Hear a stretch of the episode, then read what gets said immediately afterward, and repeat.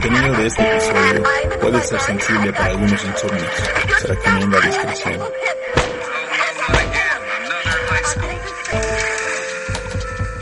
¿Qué tiene que pasar para que una persona tome un arma, apunte a un inocente y jale del gatillo? La humanidad tiene millones de personas, pero algunas desarrollan un odio y por momento pierden el respeto por los demás, causando una masacre, creando un tiroteo. Esto es Proyecto Insomnio.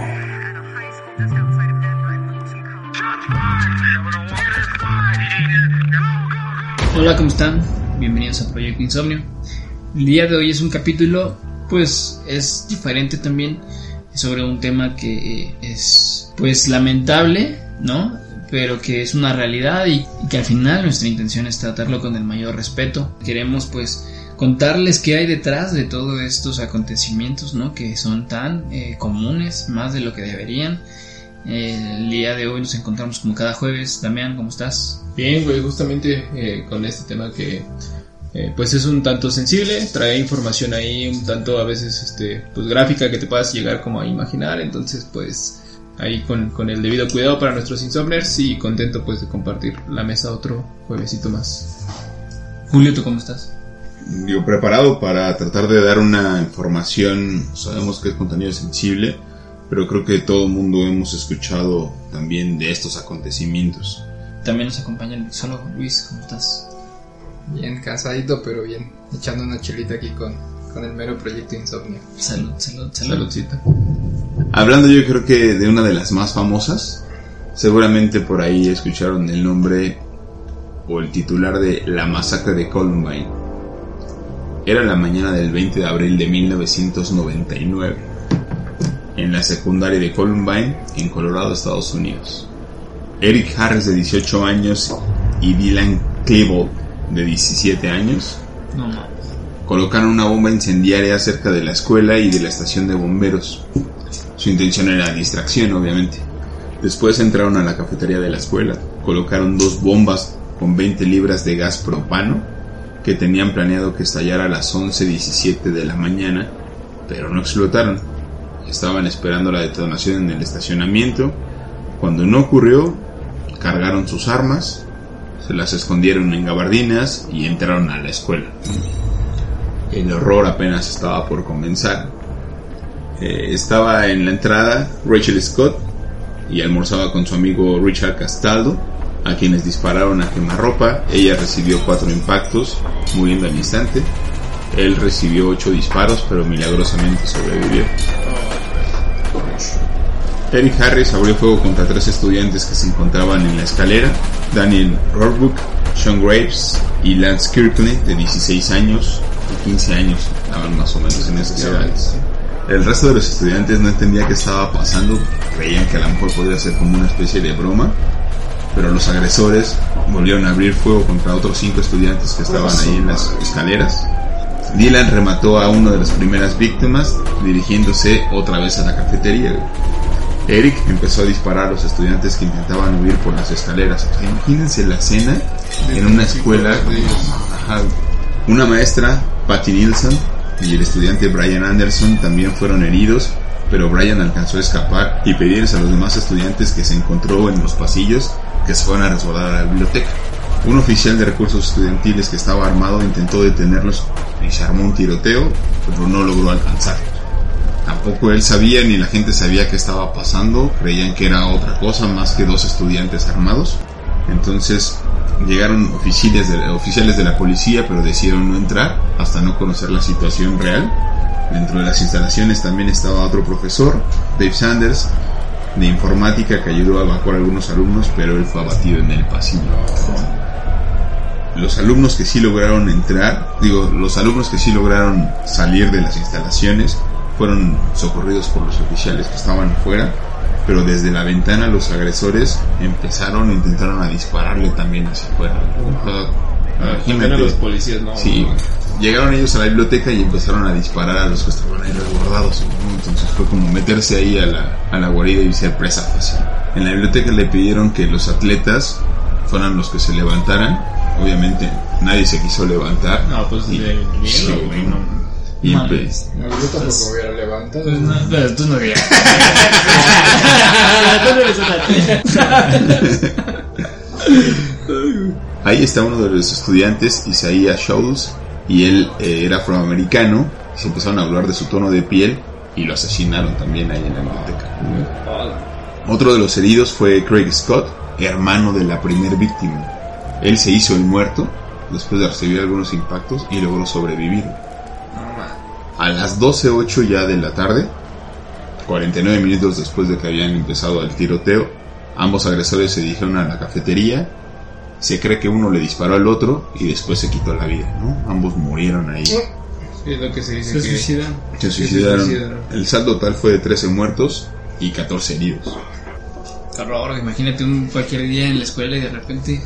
Y aparte, el lugar donde más gente justo mataron a este par fue en la, en la biblioteca. Es donde la policía llega, güey, y encuentran así la escena. Es un horror, güey, así horrible. Porque, por ejemplo, hubo otro estudiante que se esconde abajo de la, de la mesa. Y este, y este güey le dispara por arriba, o sea, con la escopeta que traía. Pues de todos modos lo mata. O sea, no, no, no, una escena horrible, güey. Entonces. Sí. está, está muy, muy loco. La policía después encontró diarios y algunos videos en blogs Sí. donde ellos eh, exponían la intención de cometer estos actos y se declaraban seguidores de Hitler, por ejemplo, y del odio que tenían por la humanidad. O sea, sí es Eran gente estos muy... frikis buleados, güey, que Sí. nadie les hacía caso. Y, y, Y o que, sea, que no es justificación para nada, No, pero claro. que sí es un pedo también importante de ver, ¿no? La la sociedad, y toda esa madre, güey. Sí, sí, sí. De hecho, La atención. pues a uno de, de ellos, eh, los padres pues no le ponían atención. El alcance de, de las armas también. era era súper fácil. Sí, que creo que ese es un tema en Estados Unidos donde normalmente ocurre en la mayoría de, de esas tragedias. El acceso a las armas tan fácil que tienen y que no quieren hacer una regulación tan, este... Tan estricta, ¿no? Tan estricta, Por el, de hecho, eh, de, de enero, o sea, el primero de enero, lo que va del año, eh, la CNN ha reportado al menos 308 tiroteos masivos en Estados Unidos. O sea, imagínate, güey, realmente estamos a mitad de año y cuántos tiroteos no hubo, güey. Y bueno, para que entiendan también nuestros insomners, eh, este tipo de tiroteos tienen una definición tal cual de tiroteos masivos, que es aquellos donde existe un tirador o un perpetrador va contra una multitud por algún motivo, ya sea religioso, por etnias o este, pues otro tipo de pensamiento distinto al que ellos tienen. Yo les voy a platicar de la masacre de Utoya, el cual, la cual fue perpetrado por Anders Breivik. Este tipo nace en 13 de febrero del 79 en Oslo, con una infancia entre comillas, normal. Su papá era político, su madre enfermera, y realmente aunque ellos se divorciaron, Anders nunca tuvo carencias ni ninguna desatención por parte de sus padres. Sus antiguos eh, compañeros del colegio incluso describían a Brady como un chico realmente inteligente, que era buen estudiante y que incluso era defensor acérrimo de aquellos a los que sufrían bullying o este acoso escolar, y en definitiva lo catalogaron como un amigo excepcional. En ningún momento pues se dieron cuenta ni los papás ni los amigos ni el círculo cercano que tenía como un comportamiento o racista o fascista, era como raro. Esto también ha de ser bien complicado porque hay muchos que tienen a lo mejor esta connotación o este antecedente previo, pero hay otros que no Sí, no, parece no, nada extraño. Pueden tener como algún trauma Sí. o algo y de repente se les va y es cuando cruzan esa línea. A principios de julio de 2011, Breivik decidió trasladarse a su granja, eh, la cual llamaba Breivik Geofar, que estaba eh, ubicada en una localidad que se llama Rena, a unos 140 kilómetros al noreste de la capital de Noruega, en Oslo. La situación pues era obviamente inmejorable porque el cuate tenía su casa en medio del bosque y aparte la rodeaba el río Gloma, entonces pudo ensayar los disparos y algunas explosiones sin que se escuchara este pues tanto ruido por lo mismo. Eh, el 22 de julio, más o menos a las 10 de la mañana, avisó de sus ataques eh, violentos. Él subió un video a YouTube donde se le puede ver con un traje de neopreno de tipo buzo. En su brazo, de- en su brazo derecho lleva un parche que dice cazador de marxistas y está apuntando con un fusil, eh, pues así como hacia algo. El 22 de julio de 2011 Noruega estuvo lleno de terror, ya que a las 3.15 de la tarde explotaría una bomba en una furgoneta con más de 950 kilos de explosivos en su interior. No, Esto al pie de la sede presidencial, lo cual pues dejó 8 muertos y decenas más resultaron heridos. Después, a las 5.17 de la tarde, Anders aterrizaba en la isla de Otoya, o sea, él programó las bombas, tomó un vuelo y cuando aterriza eh, iba disfrazado de policía e iniciaría un largo tiroteo que duró 79 minutos. No. Imagínate, más de una hora. Cientos de jóvenes de entre 14 y 17 años asistieron a un campamento de un partido laborista eh, en Utoya. Su primera víctima fue Moni- una chica llamada Mónica Bosey, eh, que era la organizadora del campamento. Y a partir de ese momento, pues los disparos comenzaron a ser indiscriminados contra todo lo que se moviera. El tipo Así lo hago yo.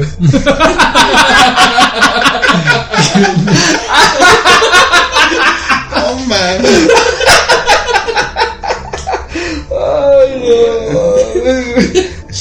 Ay, güey. Bueno, las balas que utilizaba este tipo, güey, eran de tipo expansivas. No. Por eh, lo que las víctimas al recibir algún impacto pues quedaban eh, realmente dañadas y, y el eh, nivel de mortalidad después de una herida de esas balas era pues bastante Altísimo. exacto. Luego llega a la cafetería en donde habían reunido a todos los jóvenes porque justamente como les digo dos horas antes él había hecho explotar la bomba en la capital Estaban y resguardados. estaban resguardados, O sea, exacto. Estaba planificado así. Y cuando los jóvenes lo ven venir vestido como de policía con un arma, pensaron que ya estaban a salvo, dijeron, ah, bueno, la policía ya vino por nosotros, nos van a resguardar y demás, cuando comenzó el tiroteo. No. Pues es un poco, se me figura un poco a la escena de Star Wars, donde está este Anakin Skywalker. ¿no? Bueno, ya es a Sí, punto sí. de ser Darth Vader, que, que se levanta y que llega al templo y están todos los niños y luego me dicen, ah, estamos salvados. Sí. Y es cuando los atacan, ¿no? Cuando ese sentido de, esa sensación de vulnerabilidad o de confianza, güey, ataca, horrible, güey. No, no, está, está cañón, o sea, y este cuate de verdad que estaba bien dañado solamente por ese tema de que es fascista, este, porque era también seguidor de- del nazismo, eh, pues creía que los demás estaban en, un- en un error y, pues fue como su, su principal móvil para desatar este asesinato. Lamentablemente las eh, autoridades no eran las suficientes como para poder eh, hacer como una expedición en conjunto, montar un operativo rápido, entonces tardaron bastante tiempo por lo cual a las 16 horas con 25 minutos eh, apenas desembarcó la primera eh, autoridad en la isla y a su llegada empezaron a encontrar así un rastro de cadáveres y solamente seguían escuchando los disparos y los gritos de las víctimas. Dos minutos después, Anders Breivik se entregó sin oponer resistencia a las autoridades y pues se le ha considerado la peor masacre que Noruega vivió después de la Segunda Guerra Mundial. No, con un total de 77 víctimas de este ataque, pues ya él fue después sentenciado eh, a 21 años de prisión en agosto de 2012 y la pena obviamente pues en su momento pudo ser prolongable porque si se le seguía considerando como un peligro para la sociedad. Y leí que hace dos años en el 2020 le ganó la demanda a las autoridades de que, que lo aprendieron por el por la violación procedimiento. por el- la violación a sus derechos y Hijo les ganó. No, O sea, Sí, o sea, gente, se salió. Ajá. o sea, salió- Sí, de hecho le toman así en las entrevistas y cuando lo, lo aprenden y todo está en el juicio, el tipo ni siquiera muestra como remordimiento ni nada, o sea, realmente estaba tocado, güey. Sí, seguramente alguien que, que se comporta así después de hacer lo que hizo, güey, si tiene... Está, está cañón. Y pues bueno, hay películas que justamente hay uno que se llama El atentado del siglo en Utoya, hay otro que se llama 22 de julio y una más que se llama Reconstruyendo Utoya y es como un documental de lo que sucedió después de esta masacre en la, en la isla. Y también, eh, bueno, en, Estados Unidos, como ya bien sabemos, hay, hay muchos casos de estos. Y en la primaria Sandy Hook, el 14 de diciembre del 2012, un desconocido de nombre Adam Lanza, de 20 años, mató a su mamá, de 52 años, con un rifle Savage Mark II calibre 22. Y Adam Lanza se va después de matar a su mamá, se va a la primaria Sandy Hook, que estaba como a 8 kilómetros de distancia aproximadamente a las nueve y media de la mañana. Imagínate, así de que bien temprano. No, y, y, o sea, mira, como padre, digo, los que tienen hijos, ¿qué tranquilidad puedes tener de que vas a dejar a tu hijo a la escuela y que eso pueda pasar? Sí, no, no, no, no, Este güey llega a la escuela y la escuela tenía alrededor de 700 estudiantes. La directora ya había eh, colocado un nuevo sistema como de, ¿Silencio? de vigilancia donde tenían que identificarlos en la entrada y así, ya sabes. Y este güey pues llegó luego, luego a disparar. Entonces pasa la, la seguridad. Entonces salen al pasillo la directora y la psicóloga para ver qué está pasando y detrás de ella sale la, la subdirectora Natalie Hammond La directora y la psicóloga mueren y este, la subdirectora resulta herida. Las primeras llamadas al 911 de la policía las realizan aproximadamente a las 9 y media cuando inicia el tiroteo. La policía y los socorristas llegan aproximadamente 5 minutos más tarde. 5 minutos es un montón, güey. O sea, digo, obviamente está difícil, tal vez. Sí, no, no puedes llegar en un minuto, ¿no? No estás allá afuera, pero de todas Pero maneras... ¿por qué no? No, tal vez podríamos destinar una patrulla a, todas las escuelas. Pero bueno, Adam Lanza entra al salón de clases de la maestra Lauren Rousseau y mata a 14 niños y a la maestra y a su asistente. Horrible. Luego ingresa la- al salón de la maestra Victoria Soto y mata a 6 niños en la habitación, así como a la maestra y a su profesora también asistente. Y en ese salón se suicida este Adam Lanza, ya poniendo fin a la matanza que duró al menos 11 minutos. ¿no? Aproximadamente a las 3.15 de la tarde, eh, Obama salió a dar un discurso ¿no? sobre pues, tomar medidas significativas para prevenir las tragedias como esta. Y pues fue una de las tragedias más como, recordadas también en, en cuanto a, a Ay, este es tipo que- de... de- Ah, Ah, ahora, sí, sí, sí. ahora sí que se pasó de lanza. Se super pasó de lanza, güey. Y, y, por ejemplo, la policía de, de ahí de Connecticut este, dio a conocer que eh, fueron seis mujeres adultas las que fallecieron, 12 niñas y 8 niños, todos entre 6 y 7 años. Ah, tienes que estar ya muy zafado. Está muy un problema cabrón, muy güey. cañón para poder cometer como una atrocidad de estas, ¿no? güey? La, la- la mayoría de, de estos eventos tienen como esa ese antecedente, como decíamos hace rato, de que algo tuviste que, que tener mal como para llegar y perpetrar a tantas personas de esa manera. ¿no? Imagínate, Pero- este güey, este, desde los 9 años no iba a, a la escuela. No. O sea, ya él tenía broncas. Ya tenía temas. Y mira, cualquier parte del mundo no está exento. En, en México, en la Ciudad de México, en el Colegio Winston Churchill, un padre de familia, el 13 de junio de 2007, Marcelo Fernando Martínez González llega a la escuela. Se ve en los, en los videos de, de vigilancia cómo está unos minutos ahí paseándose en la entrada esperando que llegue la directora. Hasta que llega él, decide entrar, se acredita como padre de familia y pues obviamente le permiten el acceso. La directora tenía 36 años, decide esperar en el pasillo de la oficina. Hay padres de familia y algunas otras profesoras que lo ven y lo saludan todavía. Se ve que también hay un video por ahí en el que saluda a un niño, que supongo que es su hijo. Después llega la directora, eh, entra a su oficina, va acompañada de dos este, presuntos padres de familia. Fernando saca una 9 milímetros y asesina en el lugar a la directora. Ante estos testigos, la mata, guarda el arma e intenta salir. En la salida obviamente es retenido por elementos de seguridad, aunque tratan de escapar, pues logran retenerlo. El tema aquí es que para su defensa él argumentó que el reclamo que le fue a hacer a la directora y el motivo de la discusión es porque su hijo había sufrido una violación y nunca había sido atendida. A su madre. ¿no? El tema es, tampoco esto fue comprobado. Si fue estrategia de defensa, yo les preguntaría, ante eso, creo que cualquier persona también normal no necesita Claro. este, otra razón en- en- Para poder ser capaz de cometer asesinato. algo así, ¿no? En defensa de los hijos. ¿no? Digo, no es justificación para nada, pero creo Pero que puede ser un móvil muy fuerte sí, para está la de todas maneras, ¿no? Pero no vas a matar a la directora, vas a buscar quién hizo Sí, sí, la violación, o sea, Sí, imagínate. Y justo eh, lo que mencionábamos, ¿no? O sea, no cualquier, eh, no todos los países están exentos de que puedan vivir eh, pues una situación de estas. Ningún país. Más bien ningún país. O sea, ya mencionamos un caso en Noruega, ya tenemos uno en México, eh, en Estados Unidos. Fue justamente también en la ciudad de Las Vegas, de los Estados Unidos. El, el 2 de octubre de 2017 se festejaba un festival de música en la ciudad de Las Vegas, Nevada. Un tirador abriría fuego desde su habitación, desde la ventana de su habitación, en el Hotel Mandalay Bay que tenía vista directa hacia donde estaban los asistentes del festival. El tirador fue identificado güey, como Stephen Paddock, que era un señor de ya 64 años y justo como les dije, desde el piso 32 comenzó a disparar a los asistentes del festival. Este festival tuvo alrededor de 22 mil asistentes, o sea, para que te des una idea de la multitud que había y de los objetivos que, que, pues este cuate tenía, ¿no? Realmente su familia y sus amigos lo describían como una persona muy tranquila, de hecho ya estaba retirado y realmente no tenía como ningún síntoma, o sea, de, de estar como loco, de tener algo como en contra del racismo, o sea, no, no tenía como un, eh, un rasgo, un comportamiento específico de un asesino. Es por eso que no se pudieron como dar cuenta de, de que pues tenía estas intenciones.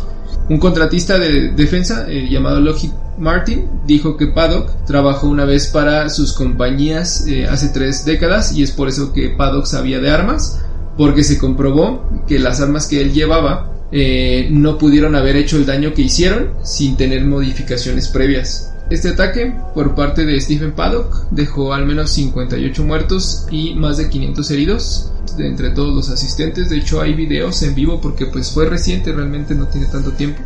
En las redes sociales de transmisiones en vivo justamente de gente que se tiraba al suelo o que caía por las mismas heridas de bala. Comentan las autoridades que después de cometer la matanza Paddock se suicida en su cuarto de hotel.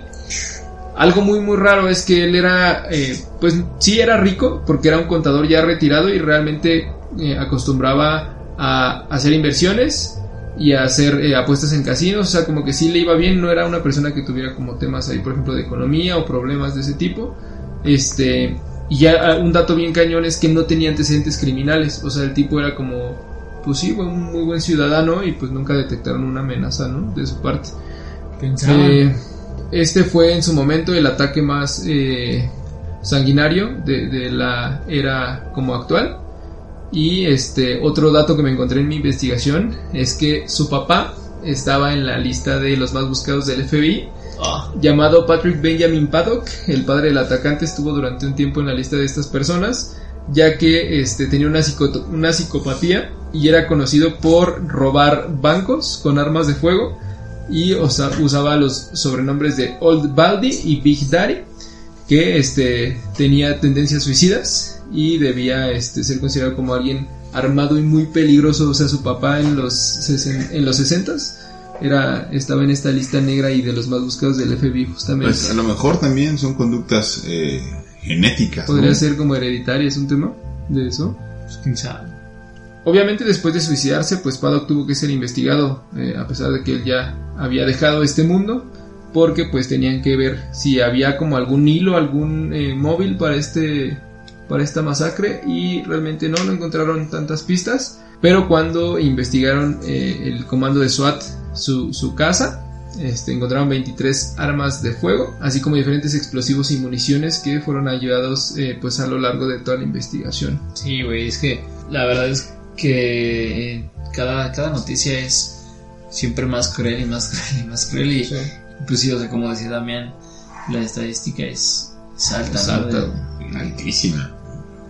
este, y el 24 de mayo de este año, 2022, 19 niños y dos maestros fueron eh, las víctimas de otro episodio más, ¿no? De una de un tiroteo en los Estados Unidos. El atacante de nombre Salvador Ramos, de 18 años de edad, en Texas.